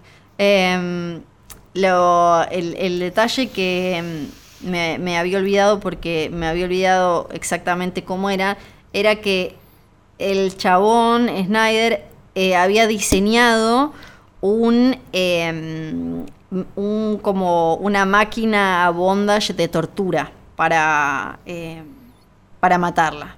Eh, no, no, no es que simplemente la violó antes y, después eh, y la sodomizó con el arma. él había armado, creo que era con una con un aparato como de hacer gimnasia o algo así, había armado, em, la, la, la ató y eh, había eh, armado, y lo, lo, inmundo es que él había, eh, lo había pensado como un juguete sexual que en su momento lo, quería vender, lo quería comercializar. ah, buenísimo. sí. Sí. Estaba para un posteo de Taringa, ¿no? Hice este juguete sexual y te lo muestro. Sí. Si ven las fotos, van a ver que están ahí las, las cosas tiradas y y mm, es... es, un horror. Está la casa, como les decía, y lo que es un horror de lo que pasó después es que Playboy aprovechó y sacó las fotos. Bueno, la película quedó como toda eh, bastante maldita. Y lo de Bogdanovich se pone se complicado porque estaban las hijas ahí que le hacían, trataban de hacerle compañía, pero eran chicas. Pero él decide llevarse a vivir con él a la madre y a la hermana de Dorothy. Vos decís como, bueno, está bien, puede ser, porque andas a ver, estarían mal también estas mujeres. No contento con eso. Sí, ya sé cómo termina. no contento con eso. Lo que pasa es que vos podés juzgar a alguien que pasó por ese quilombo. Eh, vos decís como que aplicaría la ley Polanski. No, no sé si. No, no, no, no, no, porque, porque es distinto. Es distinto por las edades. Pero digo, me parece que hay como. Hay, hay un daño ahí que. ¿Cómo haces? Sí, no. O sea, ¿cómo volvés? no, obvio, no, no tengo ni idea cómo volvés. Sí, sí. Eh, él saca, en 1984 escribe un libro, como dijiste vos, que se llama The Killing of the Unicorn, donde es como su versión y donde dice Hefner la violó, es un horror em, y, todas esas cosas. Eh, y la estoy buscando la edad que tenía Luis acá. Em, y Hefner le contesta, bueno, denuncia va, denuncia viene, eh, él se queda sin guita en el, en el medio, eh, bancarrota total, el horror y porque se había gastado todo en, se gasta todo en algo que no me acuerdo que tiene que ver con publicar este libro, algo que tenía que ver con ella, no me acuerdo bien qué era. Eh, y Hefner le dice que, che, pero vos te levantaste a Luis, la hermana de Dorothy, cuando ella tenía 13. Él dice, no, yo me la levanté cuando ella tenía 19 porque en 1988... Bueno, pero es Hefner acusado de, cosas terribles tratando de ensuciar a alguien. Sí. ¿Estamos con eso o no? Eh, Ocho años después de la muerte de Dorothy, eh, Bogdanovich, que tenía 49, se casa... Hefner, digámoslo, que se murió más a tiempo que poca gente, ¿no? Eh, eh, Bogdanovich tenía 49, se casa con Luis, que tenía 20, la misma edad que su hermana cuando murió. ahí locura también de, todo, pero. Sí, claro. Pero igual duraron un montón. Yo no sé si quizás eh, vivieron como. Estaban, no sé, no se divorciaron, pero vivían separados, pero se separaron como en 2001. O sea, un montón estuvieron. Claramente esa. él también explicó mil veces cómo porque es que eh, eh, una vez que eh, la piba, que Luis creció, era obvio porque lo que era medio chancho es que dijo algo como porque era la era el rostro de mi amada porque era tan parecida pero además que compartían este que compartían este dolor que esa parte la, la puedo entender. Em, bueno, Bogdanovich eh, eh, me, parece espectacular y le agradezco muchísimo todo esto, además de, eh, bueno, en lo, entre las últimas cosas que, que hizo en Netflix, que quizás no es de lo mejor del mundo, pero tiene que ver con lo que siempre hablábamos acá de mantener viva la historia del cine y ocuparse de que no se pierdan las copias y las cosas, lo que hizo con... La... Sí, con la película perdida de, Orson Welles, que bueno, resultó no ser genial, pero sí los documentales de cómo la recuperaron, ¿no? Sí, me parece. Sí, sí, tal cual. me gusta más el... Eh, si, ves, si ves los documentales y no ves eh, no ves la película, la pasás mucho mejor. Sí, sí, sí. Pues, Y eh, me acabo de acordar The Other Side of the Wind, pero que... Mm, me acordé de la secuela de, de Last Picture Show que la vi en cable, yo creo, em, porque ya eh, Civil la quería mucho por... Texas. Creo que era Texas, Texasville, ¿no? Sí, sí, sí, con... Eh, que esta tampoco está bien, pero eh, bueno, le, mando un beso grande a, a Bogdanovich, esté donde esté, a Poliplat también, que quizás ahí se juntaron. Sí, claro. Eh, y mm, tenemos que decir que tenemos una cuenta de Instagram. Eh, que es arroba filme junto al pueblo. Y queremos memarte. Correcto. Y queremos que manden. y cosas. Exacto. Y queremos que nos sigan, queremos todo el dinero del mundo, así que queremos que nos recomienden. Queremos. Famosos, queremos ser famosos. Queremos que nos den un. Queremos hacer un chivo de vientre plano. queremos ser así de famosos. Sí, nada de satial. Yo quiero el de vientre plano o nada. De vientre plano quiero. Quiero, quiero con acting. Todo, todo. Y, ese de la estafa. tenemos que decir. De la estafa. Varias cosas. Para el, el, la, la CEO, el CEO, el CEO, Zoe CEO, eh, eso. el, gordo No, y la otra, la de los tipo, la criptomoneda ahora de los famosos que aparece Candelaria Tinelli diciendo esa,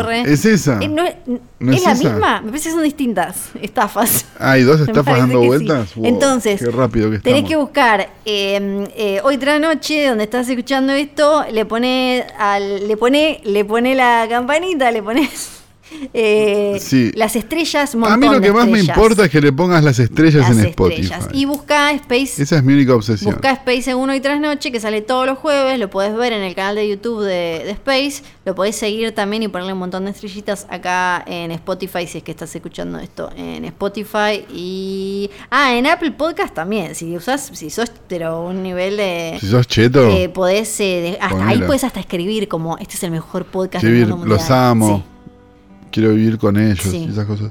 Eh, tenemos que decir también Johnny, Nico, Nico y John, tenemos que nombrar a Bebé Sanso. Tenemos que decir que este capítulo fue grabado a la perfección. Eh, grabado a la perfección por nosotros. y editado a la perfección por Nacho Barteche. Muy profesionales todos. Y tenemos que decir que hay una razón más y hay un bonus track, digamos. quería, hacer el chiste de Paul Snyder, el único Snyder que hizo más daño que Zack. Pero no lo hice. Eh, porque uno es con Y y el otro es con I latina. No, pero quiero decir una cosa, el grado de separación que nuestro con Bogdanovich es una sola persona. Exacto. Y es Axel Kuchevaski, un amigo de esta casa, este, muy amigo de esta casa, este, quien muy amablemente eh, nos mandó, me mandó anoche, un montón de audios contándome su relación en los últimos años con Peter Bogdanovich, con lo cual puede ser a modo de bonus algo interesante porque es alguien que lo conoció, es alguien que lo trató y es alguien que, fue amigo realmente de esta persona. Entonces, eh, los dejamos con esta escena post créditos. Mi nombre es Santiago Calori. Yo soy Fera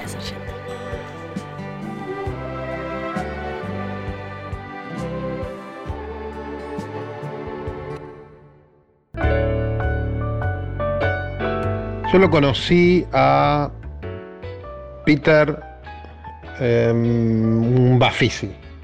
Lo habían traído invitado, había presentado las películas, alguien me dijo, venite al cóctel, me invitó la embajada norteamericana a un cóctel que hacían por el festival, compartimos unas palabras, le hice un par de preguntas y él se quedó como un poco enganchado, esas preguntas muy informales, cuando trabajaste con tal o trabajaste con tal otro.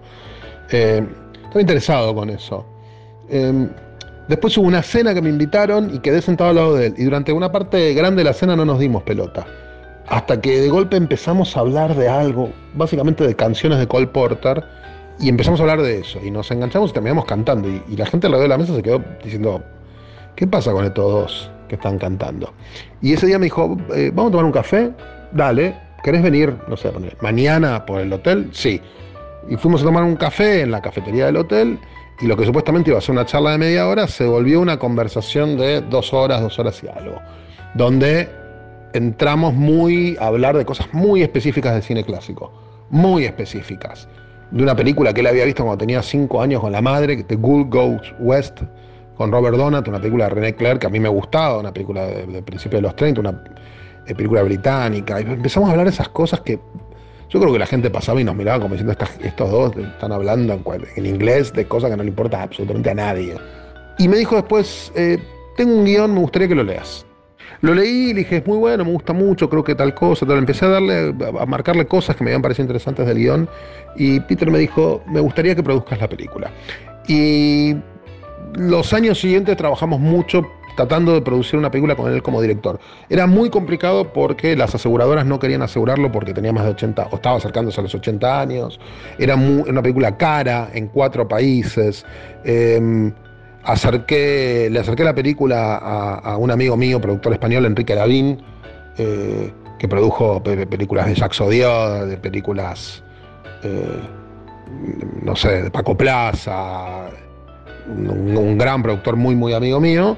Eh, y, incluso lo llegamos a hablar de, ese proyecto con Vincent Maraval, eh, el dueño de la productora Wild Bunch, que es una productora de agente de venta francés muy top, eh, tratando de ver cómo engancharlo. Pero nos pasaba siempre lo mismo, nos pedían que Peter tuviese un codirector, porque no bancaban uh, los seguros a un director de más de 80 años. Pasó el tiempo, Peter le pidió a Andy Muschietti, que es otra historia aparte, eh, la cual también soy un poco culpable, si él quería codirigir con él, Andy dijo, bueno, déjamelo pensar, Peter se fue a una... Mm, a, un festival en Francia como invitado, tuvo una caída muy mala en una escalera, se rompió la pierna, tuvieron que operarlo, tuvo una recuperación muy larga que un poco lo dejó fuera de, la posibilidad de dirigir una película tan complicada como esa que queríamos hacer. Eh, después vino la pandemia, bueno, nada, y finalmente nunca pudimos hacer la película. Eh, pero en ese proceso nos hicimos muy, muy, muy amigos. Muy amigos, una relación como bastante paternal de él hacia mí, y muy cercanos, y de hablar seguido, y de mandarnos cartas, y de cenar. Y nos, o sea, cada vez que yo llegaba a Los Ángeles, íbamos a cenar. Entonces, digo, porque por trabajo me tocó venir mucho, siempre lo veía. Siempre lo, nos veíamos, hablábamos por teléfono, nos escribíamos. Eh, y de hecho una vez, un poco la, anécdota de, Andy es que eh, una vez estoy hablando con Andy por Zoom, de no me acuerdo ni de qué, y tenía en el tenía el póster de Luna de papel en, en, una habitación. Y le digo, ¿cuánto te gusta Luna de papel? Me dice, no, es mi película favorita, de todos los tiempos, es mi película favorita. Y le dije, ¿y lo, lo, ¿y lo conoces a Volkanovich? No. Le digo, vos sos pelotudo. Le digo, ¿cómo no me.? A ver, armamos una cena. ¿No va que la primera fecha que ponemos, Andy le agarra fiebre y, este, y vómitos y dice, no, no, no puedo, no puedo? Le digo, nunca se lo dije. Digo, me parece que te agarró pánico de conocer a Volkanovich. Eh, a mi viaje siguiente, que fue después del estreno de la primer IT, que es una película donde, bueno, por, por, amistad acompañé mucho en el proceso a Andy y a Bárbara, Bárbara Muschietti, que es la hermana de Andy. En ese momento le dije, bueno, ahora sí, vamos a ver a, Peter, lo fuimos a buscar a la casa eh, donde él está viviendo, él está viviendo en, una casita de huéspedes en la casa de Brett Ratner, el productor y director norteamericano, que también lo, quería mucho y lo, lo, trataba como un padre. Y lo fuimos a buscar a, Peter con Andy con el auto y lo llevamos a comer en un restaurante japonés en, en Sunset Boulevard, muy chiquitito porque a nosotros nos gusta un sushi rico. Y Andy se volvió loco con Peter y le, hizo millones de preguntas desde mm, puesta en escena, de, escenas específicas de, Luna de Papel, fue muy interesante y la pasamos muy bien. Eh, y en algún momento cuando eh, Andy y Bárbara ya estaban preparando IT 2, eh, había un personaje, un director, y me dijo Andy, creo que se lo voy a ofrecer a Peter, y dije, bueno, le va a encantar, y ahí terminó Peter su última actuación eh, grande en una película en, en, It 2, cosa que él vivió con mucho placer. ¿Cómo era Peter Bogdanovich? Yo no conocía al Peter Bogdanovich de los jóvenes, el de esa generación de directores arrogantes de principios de los 70. Eh, donde estaban Coppola, donde estaba Friedkin y donde estaba él. De hecho, los tres fueron socios en una productora que se llamó The Directors Company a principios de los 70, con la cual Peter hizo justamente Luna de Papel y Coppola hizo La Conversación. Una productora que llegó a hacer tres películas nada más. Eh, pero sí conocí un Peter más grande, un Peter dulce, un Peter cálido, un Peter eh, muy humano, muy alguien que te preguntaba todo el tiempo por tu familia, pero quería saber cómo estaban. Eh, estaba muy preocupado con, nuestra mudanza familiar a Los Ángeles, eh, si nos habíamos adaptado. coronavirus fue un tema, hablábamos todo mucho de eso, pero cada vez que nos juntábamos, en realidad, toda una gran excusa y hablábamos mucho de, las relaciones personales con, con el cine ¿no? cómo conectábamos nosotros con el cine o sus experiencias personales con los directores de la era más clásica. Con el tiempo las charlas se fueron mucho, se fueron haciendo más profundas, se fueron muy personales. Muy personales, muy personales. No sé cuánto puedo contar o cuánto me siento cómodo de contar cosas sobre, sobre las charlas que teníamos, pero eran muy, muy íntimas. Eh, y lo que sí puedo decir es que Peter hasta el último día de su vida cargó con el dolor del asesinato de Dorothy. Hasta el último día de su vida Peter eh, fue un hombre fracturado en ese sentido. Esa muerte eh, arruinó su existencia para siempre, lo volvió otra persona. y, no, no hubo, primero no solo no había veces en la que no hablásemos de Dorothy, además yo conozco, bueno, a, la mamá de Dorothy, a la hermana, a, Luis, yo conozco la familia, es mi familia esta gente. Entonces, eh, más allá de que, uno lo ve como un caso policial, como un true crime, o todas esas cosas que pasan cuando no tenés cercanía emocional, eh, Peter, Peter sentía que su vida hasta el asesinato de Dorothy había, ido, había sido muy rápida y que a partir del asesinato de Dorothy había había sido una vida muy lenta y muy dura, muy cuesta arriba. Eh, y, era muy, muy, era un tema muy doloroso que siempre estaba, siempre estaba presente. Tenía cosas muy graciosas, muy graciosas. Primero que era un gentleman, era un tipo, era un caballero. Eh, pero cuando abría la puerta y empezaba a pegarle a alguien, eh, era muy gracioso. Billy Wilder lo odiaba, entonces él tenía una relación como, no se bancaban. Wilder hizo cosas horribles, horribles, horribles espantosas. Em, Peter hablaba de sus ex de formas muy diferentes. De Civil Shepard no la llamaba Civil, le decía Shepard. No, porque cuando Shepard hicimos tal, con Shepard hicimos tal cosa. Nunca me, no hablaba de Civil diciendo Civil. Eh, y a la inversa de su primera mujer, de Polly Platt, eh, sí decía Polly. Era muy, gracioso eso.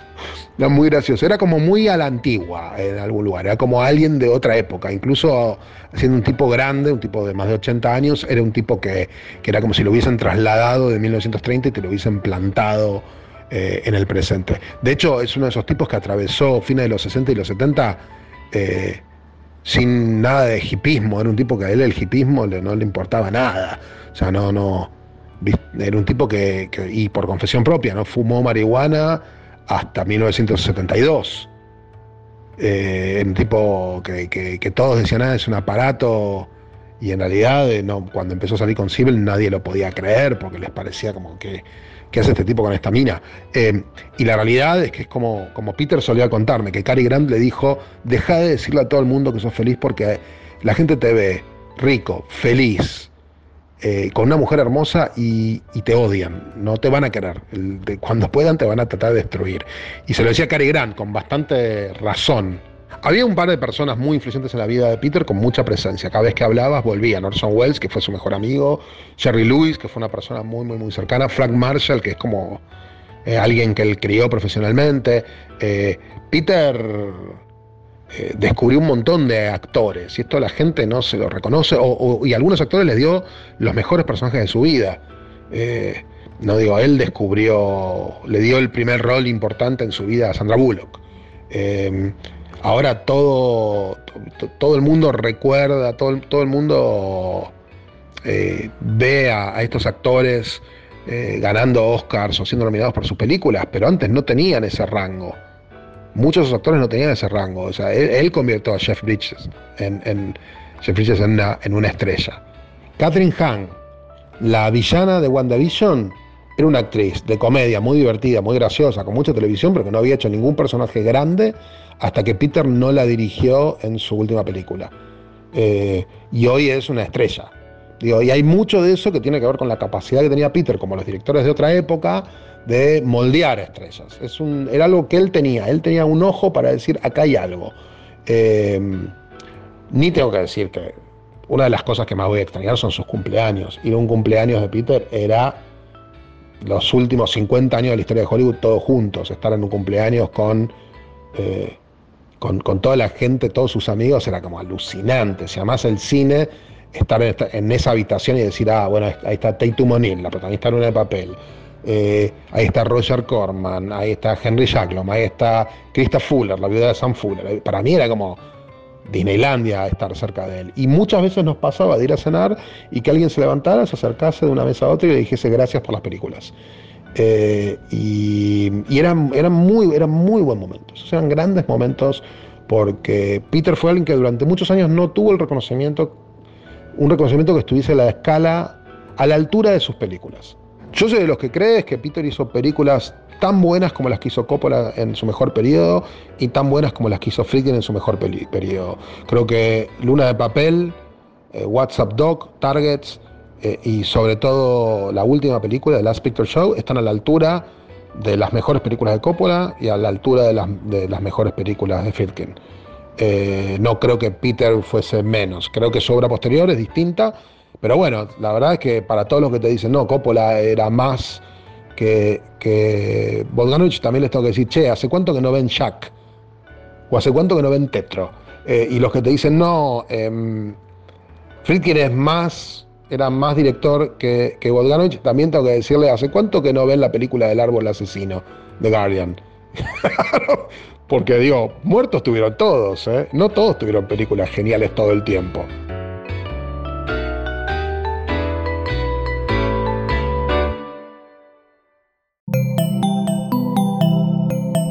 Un podcast original de Posta.